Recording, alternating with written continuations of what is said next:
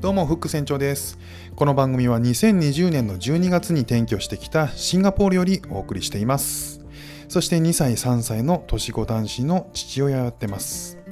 夫婦それぞれがやりたいことをし続けるために、我が家では共働き、かつ家事・育児はもちろん、夫婦が50-50のバランスで取り組んでおります。